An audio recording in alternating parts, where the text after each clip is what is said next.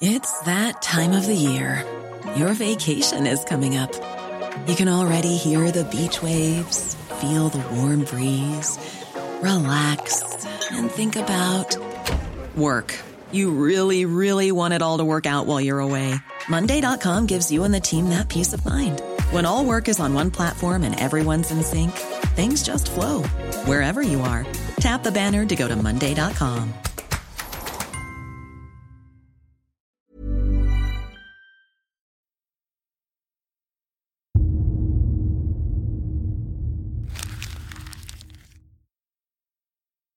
Seguirle el ritmo al país no es cosa fácil, pero en este espacio intentaremos, semana a semana y en 25 minutos, comprender juntos lo que sucede en el territorio que habitamos. Esto es Semanario Gato Pardo y yo soy Fernanda Caso.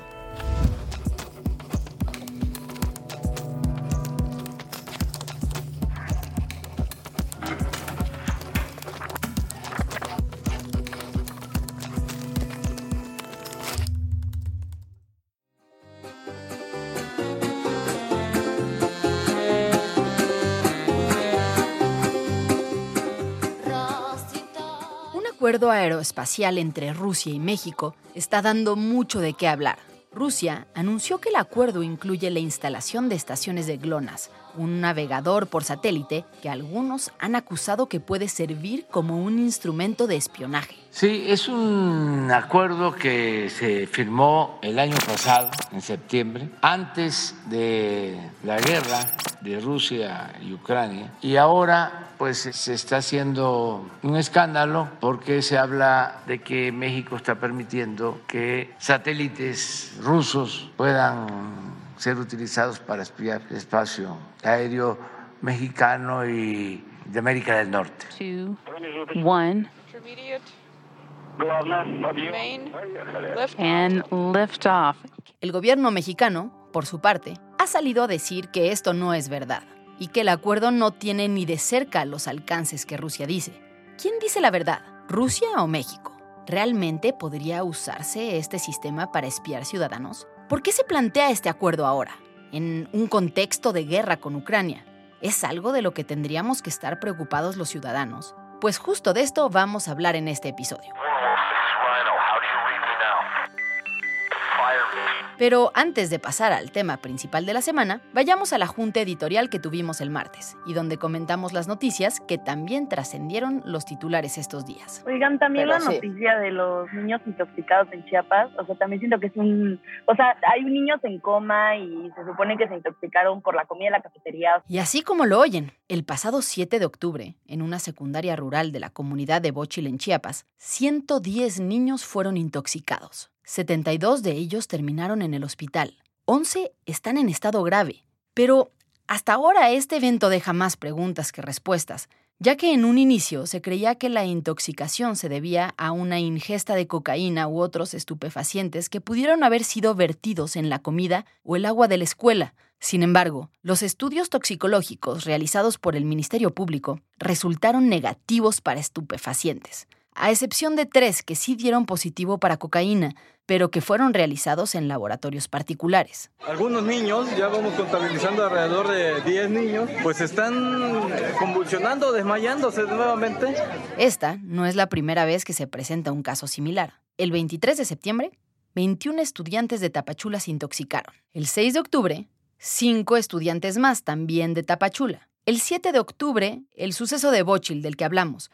Y recientemente, el 11 de octubre, 18 estudiantes de nuevo en Tapachula. En Semanario Gatopardo hemos tenido contacto con un periodista local que se encuentra investigando el caso y nos ha comunicado la falta de atención de la Fiscalía para acelerar el asunto. En otras noticias, Resulta que en este afán de AMLO de reducir los precios, combatir la inflación y bajar la canasta básica, como que le va a quitar trámites de importación a muchas, em- 15 empresas, digamos, para reducirles la carga fiscal de, de traer alimento a México. el presidente López Obrador firmó un acuerdo con empresarios que permite evadir los controles de calidad, inocuidad y sanidad en los productos envasados de la canasta básica que se importen hacia México o se distribuyan aquí, además de ofrecer ventajas fiscales. Todo esto con el objetivo de combatir la inflación, según dijeron en el gobierno. el gobierno otorgará a las empresas una licencia única universal que las exime del cumplimiento de trámites o permisos que tengan que ver con importación o distribución. Va a tener un efecto muy positivo, nos va a ayudar, estoy seguro, a partir de, de ahora para ir controlando la inflación. ¿Qué implica esto y cuál es la mayor preocupación? Bueno, pues el Consejo Coordinador Empresarial dijo que esta decisión podría representar un alto riesgo para la salud de los mexicanos, atrayendo enfermedades que en el pasado ya han golpeado a la población. Oigan, otra cosa que creo que debería de estar es lo del asesinato a madres de desaparecidas. Apenas ocurrió uno recientemente, pero es un fenómeno que ya se ha venido dando como durante bastante tiempo. Y La violencia contra las mujeres en México sigue avanzando. Pero esto quizá tiene otro grado de complejidad, y es que el pasado martes 4 de octubre, Esmeralda Gallardo, madre de una mujer desaparecida, fue asesinada a balazos. Esmeralda buscaba a su hija Betsabe, una joven de 24 años. La madre fue asesinada en la autopista México-Puebla, muy cerca de donde un año antes había desaparecido Betsabe. Autoridades dicen que fue una banda de narcomenudistas de la zona quien llevó a cabo el ataque contra Esmeralda. Hay más de 3.000 desaparecidos en Puebla. Entre ellos está mi hija Betsabe Alvarado Gallardo. Ella, ella no se fue con el novio. Ella me la arrebataron. A ella me la desaparecieron. De acuerdo con datos de la Comisión Nacional de Búsqueda, desde 2006 hasta la fecha, hay más de 100.000 reportes de personas desaparecidas. En lo que va del año, tres madres más de mujeres desaparecidas han sido víctimas de feminicidio. Rosario Rodríguez, en Sinaloa, Brenda Jazmín Beltrán, en Sonora, y Ana Luisa Garduño, en Morelos. Ahora sí, vayamos al tema principal de esta semana. El 28 de septiembre de 2021, hace más de un año, México y Rusia firmaron un acuerdo aeroespacial que incluye cooperación para hacer exploración y uso del espacio ultraterrestre.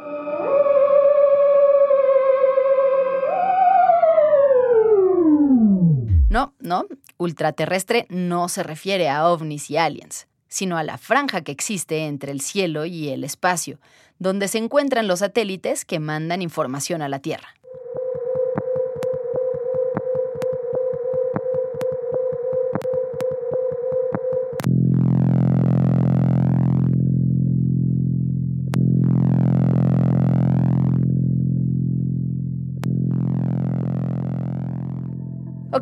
Esto se escucha mejor.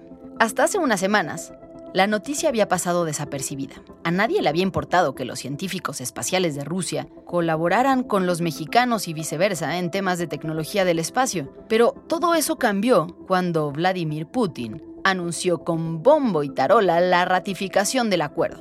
Y lo hizo el mismísimo 7 de octubre de 2022, el día de su cumpleaños número 70.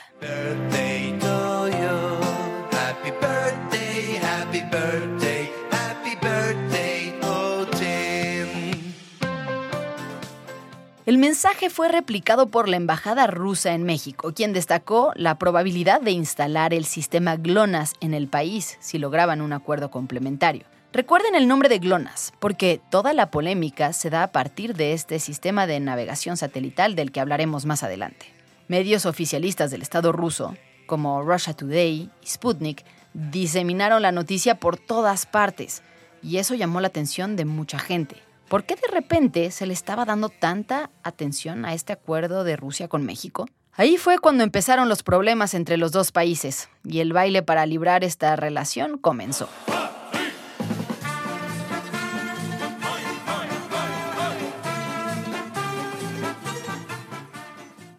El canciller Marcelo Ebrard publicó una carta donde se distanciaba de lo afirmado por el gobierno ruso, pues, según el doctor Salvador Landeros, director de la Agencia Espacial Mexicana, afirma que no se instalará el sistema satelital GLONASS en México. Además, la Secretaría de Relaciones Exteriores publicó un comunicado que dice que en el caso de México, el acuerdo aeroespacial aún no ha sido enviado al Senado para su análisis y en su caso ratificación. Sin embargo, en el acuerdo de cooperación, en el artículo 3, inciso D, dice que habrá cooperación en el área de navegación satelital. Y pues GLONASS es el sistema de navegación satelital ruso. Esto ha generado muchas dudas. ¿De qué sistema satelital cree México que hable el acuerdo si no es GLONASS? Esto conmocionó a los analistas de geopolítica, porque ¿quién está mintiendo, Rusia o México? Yo no necesito un GPS para llegarte siempre donde estés. GLONASS básicamente es el hermano ruso del americano GPS, solo que con algunas diferencias. Por ejemplo, aunque ambos se pueden usar en todo el mundo, GLONASS tiene menor precisión en el hemisferio sur. Pero antes de que entremos al detalle de cómo funciona GLONASS, entendamos cuál es el contexto y qué dice este acuerdo. Según dice el documento, este acuerdo marca el interés entre ambos países para establecer y desarrollar cooperación equitativa y mutuamente benéfica en las prácticas de equipo espacial y tecnologías espaciales para fines pacíficos. Las áreas de cooperación están en la ciencia espacial, incluida la investigación astrofísica y los estudios planetarios, comunicaciones por satélite, uso de tecnologías de la información, geodesia y meteorología espacial, entre otros. Hola, Beata, ¿cómo estás? Hola, buenas, eh, buenas tardes. ¿Qué tal? ¿Cómo están? Bien, bien. Muy buenas tardes. Beata Wonja es profesora de Relaciones Internacionales en el Tecnológico de Monterrey en la Ciudad de México. Fue embajadora de Polonia en México y Centroamérica entre 2014 y 2018 y es experta en estos temas. Lo primero que busco entender en la entrevista con ella es el contexto en el cual se dé el acuerdo y por qué ha generado tanto revuelo. Justo en medio de todo este contexto, o sea, ¿cuáles serían los momentos que tú dices como que han pasado cosas, pues que han mostrado cierto acercamiento y que tal vez valdría la pena como poner como contexto? Bueno, pues yo creo que ha habido muchos durante esos pues, más de 200 días de la guerra de Rusia contra Ucrania y si vemos así los momentos precisos, el que probablemente más sorprendió fue la creación del grupo de amistad Rusia-México en la Cámara de los Diputados. Pasó como por marzo, abril creo. La Cámara de Diputados informó que un grupo de diputados, en su mayoría del PT y de Morena, habían creado un grupo de amistad con Rusia. La idea, supuestamente, era fomentar la cooperación y el intercambio de información entre legisladores para atender las necesidades compartidas por ambas naciones. Pero cabe aclarar que este grupo no tiene nada que ver con el acuerdo espacial. Beata me cuenta que un segundo momento fue cuando se firmó el ya mencionado acuerdo en septiembre del año pasado. Pero el hecho de que el presidente Putin decidiera avanzar con el proceso de la ratificación de este acuerdo y justamente firmarlo el día de su cumpleaños, 7 de octubre, eh, pues sí, con un mensaje de que en el territorio de, de México se está planteando crear también la base terrestre del sistema GLONASS. Y para sumarle unos grados de intensidad a esta relación que México sostiene con Rusia, no podemos dejar de lado la presencia de espías rusos en México, que se ha hecho pública en Estados Unidos, pero que el presidente López Obrador ha negado. Lo cierto es que estos acuerdos se firman con todos los países y no tienen el propósito de espiar a nadie. Desde 2013, Rusia había buscado este acuerdo con México, porque Vladimir Putin, desde hace muchos años, ha mostrado interés por América Latina las administraciones mexicanas anteriores habían evitado la firma de acuerdos similares. Pero esa administración sí decidió ceder y firmar este acuerdo precisamente el año pasado, en septiembre, para esa cooperación en tema de navegación por satélite para fines pacíficos. Y aún con todo este contexto, no hemos hablado todavía del elefante blanco en la habitación, la guerra de Rusia con Ucrania para ocupar ciertos territorios, donde México había estado jugando una posición neutral, por llamarla de alguna manera. Por un lado, Juan Ramón de la Fuente, representante de México ante la ONU, condenó la agresión de Rusia y reconoció la independencia de Ucrania. México condena los actos de agresión perpetrados por la Federación de Rusia en contra de Ucrania. Por otro lado, el presidente de México, Andrés Manuel López Obrador, después de meses de silencio, pidió un cese al fuego en lo que el asesor del presidente ucraniano, Mikhailo Podolyak, calificó como una movida para beneficiar al gobierno de Rusia. Con este panorama, una noticia como esta, que venía directo desde el Kremlin, no podía poner al canciller Marcelo Ebrard en una buena posición, porque anularía toda sensación de neutralidad y haría parecer que México en realidad está jugando del equipo de los rusos. Antes de entrar a la polémica entre los países, vayamos a lo que es GLONASS. ¿Por qué ha causado tanto revuelo su posible aplicación? ¿Cómo funciona? Hola Fer, ¿cómo estás? Hola, muy bien. ¿Y tú? Ahí no te veo. La voz que escuchas es de Almudena Azcárate Ortega. Ella es investigadora de los programas de seguridad espacial y armas de destrucción masiva de la ONU Su investigación se ha centrado específicamente en seguridad espacial y misiles. Bueno, pues la primera pregunta es, ¿Qué es GLONASS? Bueno, GLONASS es un sistema global de navegación por satélite que se desarrolló pues, eh, cuando Rusia o el, el, territorio donde actualmente está Rusia era la Unión Soviética todavía y que hoy está administrado por Rusia. Un sistema de navegación por satélite funciona de la siguiente manera. Los satélites en el espacio ultraterrestre envían una señal a la Tierra. Esa señal es captada por una antena que a su vez busca dispositivos con los que enlazarse para entregarles la información sobre dónde están situados en el mundo. La precisión de los sistemas de navegación va a depender mucho de los satélites que tengan en el espacio ultraterrestre, pero también de las antenas en el territorio. Al día de hoy, GLONASS y GPS cuentan con la misma cantidad de satélites en el espacio, 31, de los cuales 24 están activos. Una de las diferencias es que GPS se encuentra en seis órbitas y GLONASS solamente en tres. Pero la diferencia principal es la cantidad de estaciones de monitoreo que existen en el mundo. GLONASS cuenta con redes terrestres ubicadas mayoritariamente en Rusia, Antártica, Brasil, Cuba y Nicaragua, mientras que Estados Unidos y el GPS tienen en Alaska, Ecuador, Uruguay, el propio Estados Unidos, Reino Unido, Bahrein, Sudáfrica, Australia, Nueva Zelanda y Corea del Sur. Es por esto que GPS tiene una mucho mayor precisión. Al hablar con la gente de la zona sobre estas instalaciones, nos dijeron que todo el personal hablaba ruso.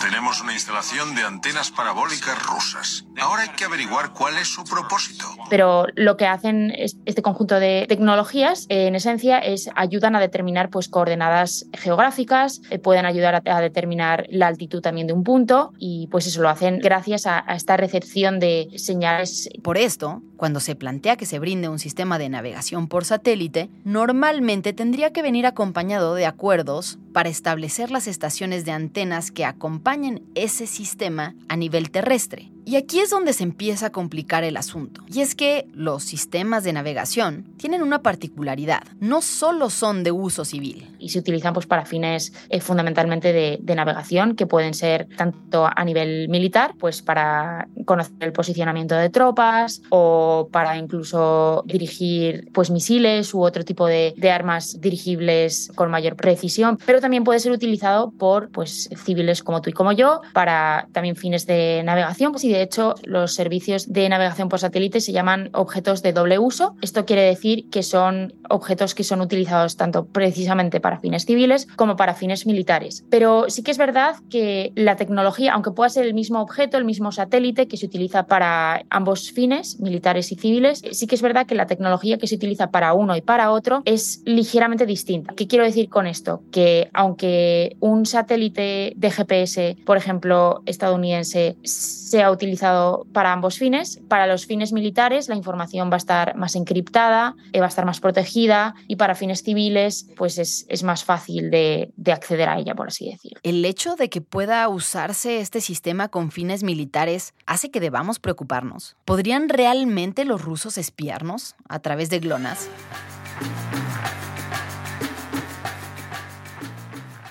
Almudena me explica que cuando hablamos aquí de espionaje tenemos que hacer una distinción. Los sistemas de navegación por satélite no sirven para espiar como tal vez muchos nos imaginamos. A través de GLONASS nadie se podría meter a tu celular y leer tus conversaciones. Es decir, esto no es la tecnología Pegasus ni nada similar. Sin embargo, esto no quiere decir que a través de la tecnología de geolocalización no se puedan conocer datos sensibles de las personas y los países, pues quien es dueño del sistema sí tiene acceso a un set de información fundamental, que es la localización de todos los dispositivos que están conectados. A través de esto se pueden conocer, por ejemplo, cómo funciona la logística, se puede conocer la distribución de tropas militares que usan su tecnología para enfrentar al narco, podrían eventualmente seguir a un activista o a un funcionario en particular que les interesa, y es por esto que el tema sí es de suma relevancia.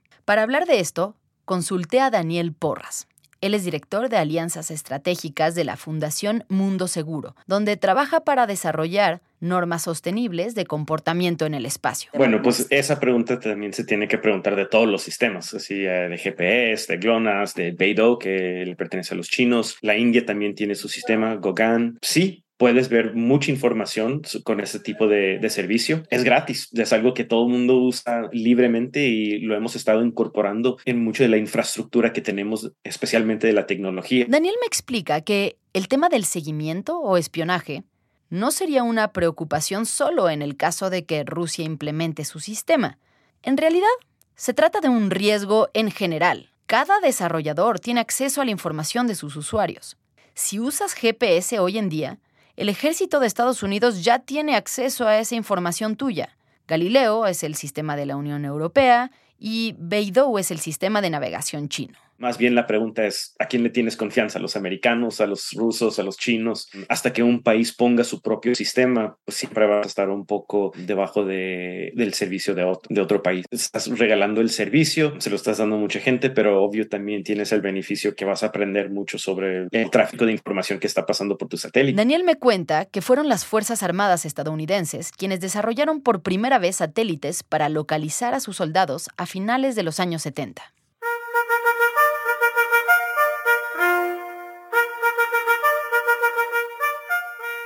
Se dieron cuenta que la tecnología que estaban desarrollando estaba avanzando de muchas formas y no más para hacer unas pruebas empezaron a dar que ciertas gentes utilizaran científicos, ingenieros que utilizaran la, el mismo señal y no más para ver si funcionaba y se dieron cuenta que mucha gente estaban empezando a usar esa banda muy simple que les habían dado permiso de usar como más en una prueba que estaban encontrando muchas formas de utilizarlo así que la aerofuerza dijo ¿sabes qué? ¿saben qué? nosotros no necesitamos esto para nuestras fuerzas militares ¿Por qué no regalamos ese señal? Nomás lo dejamos ahí gratis para que lo use quien sea. Y así se fue desarrollando, simplemente porque los americanos fueron los primeros. Ese fue el sistema que se, se usó más en la mayoría del mundo. Ahora, aquí hay que hacer una pausa porque, según me explican los especialistas, aunque en este momento cualquier cosa que Rusia haga por el contexto de guerra, prende alarmas, la realidad es que Rusia lleva muchísimos años invirtiendo en ciencia y tecnología para conocer el espacio. Acuerdos como el que firmaron con México no son novedad en el mundo y no responden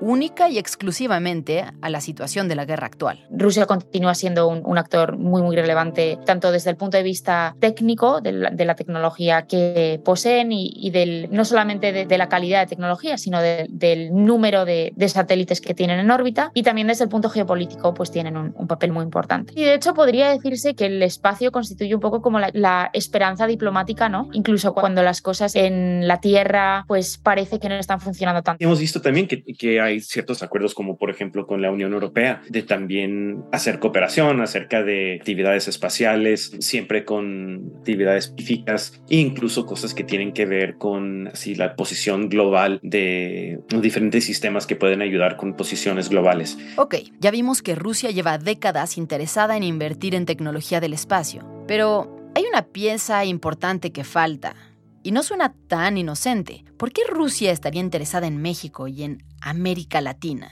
Porque siendo honestos, no es que seamos la gran potencia en desarrollo de tecnología espacial. Vuelvo entonces con Beata Wonja para preguntarle sobre esto.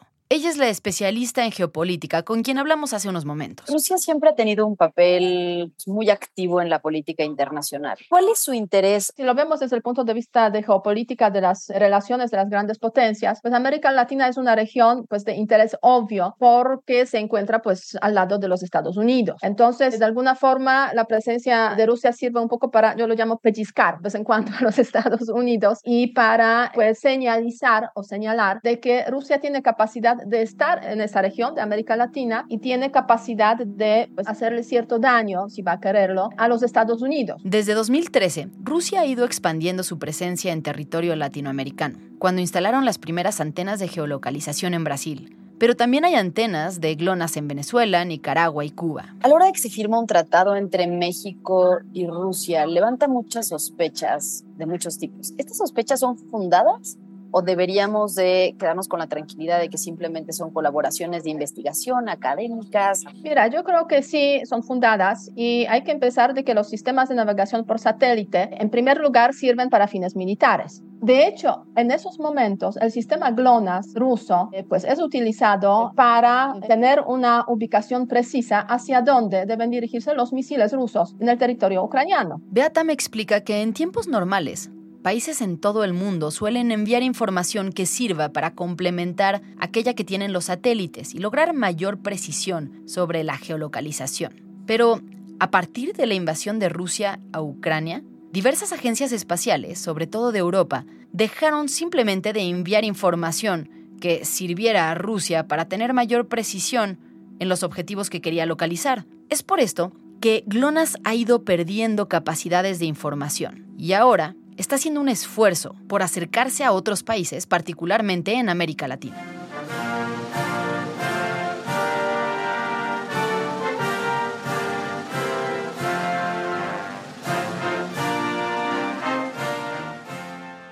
Y sí, no podemos dejar de lado que somos vecinos de Estados Unidos y que sabemos que las relaciones entre Rusia y Estados Unidos han sido tensas desde hace mucho más tiempo que la guerra de Ucrania. El papel que México decida tomar en acuerdos como este podría tener enormes implicaciones diplomáticas frente a nuestro mayor aliado comercial. Esto explica, tal vez, la pronta respuesta que dio el canciller Ebrard al desmentir de inmediato el acuerdo publicado por Rusia. ¿Cuál sería la motivación de uno u otro para mentir? Porque uno de los dos está mintiendo claramente. Sí, mira, me da la sensación de que quizás México no estuvo plenamente consciente para qué podría servir ese acuerdo. Y es por una parte, y por otra parte Rusia eh, pues lo presentó tal como le convenía presentar, justamente en un momento cuando pues Rusia está perdiendo esa guerra de, contra Ucrania y hay una tensión muy fuerte entre Rusia y los Estados Unidos y el Occidente. Ahora bien, la reacción de México ha sido pues muy clara en ese sentido, con declaraciones declaraciones de que no se va a instalar, digamos, el sistema GLONASS en México, aunque es, digamos, contradictoria con el acuerdo que se firmó, pero que aún no está ratificado en México, significa que México como que tomó conciencia de lo que podría eso significar, también en las relaciones con los Estados Unidos. Y se dio cuenta también, me da la sensación, la Cancillería mexicana, de que Rusia les está intentando usar, básicamente, para pegar otra vez o pellizcar a los Estados Unidos, ¿no? Sin embargo, según Beata, el comunicado que sacó la Cancillería para desmentir la publicación de Rusia dejó muy en claro la posición de México. Que México está situándose con claridad, digamos, del otro lado, ¿no? O sea, no se deja como envolver o manipular en este, en este contexto. Esa es mi interpretación. Aunque pues por ahí muchos dicen que pues el gobierno mexicano ha mentido también en muchas veces. Sí, es cierto, ha mentido muchas veces, no cabe duda, pero en ese contexto sí tomó una posición, básicamente este, diciendo que los rusos mienten. Este tema seguramente seguirá seguirá dando mucho de qué hablar y en Gato Pardo lo seguiremos de cerca para mantenerte informado. Muchas gracias por habernos escuchado y gracias también a quienes hicieron posible este episodio. Alejandra González Romo, Guillermo Sánchez y Sandra Barba en la selección de temas y elaboración del guion. A Joaquín León en el diseño creativo, María José Vázquez y Fabiola Vázquez como asistentes de investigación y Pablo Todd de Mano Santa por la producción sonora. Nos encontramos aquí mismo, la próxima semana, en Semanario Gato Pardo. If you're looking for plump lips that last, you need to know about Juvederm lip fillers. With Juvederm Volbella XC and Juvederm Ultra XC, your lip look, whether it's subtle or bold, can last up to one full year with optimal treatment and no additional maintenance. Find a licensed specialist and see if it's right for you at juvederm.com today. That's J U V E D E R M.com. Add fullness to lips in adults over 21 with Juvederm Volbella XC or Juvederm Ultra XC. Do not use if you have severe allergies or a history of severe allergic reactions, or if you're allergic to lidocaine or the proteins used in Juvederm. Tell your doctor if you have a history of scarring or taking medicines that decrease the body's immune response or that can prolong bleeding. Common side effects include injection site redness, swelling, pain, tenderness, firmness, lumps, bumps, bruising, discoloration, or itching. As with all fillers, there's a rare risk of unintentional injection into a blood vessel, which can cause vision abnormalities, blindness, stroke, temporary scabs, or scarring. For full important safety information, visit juvederm.com.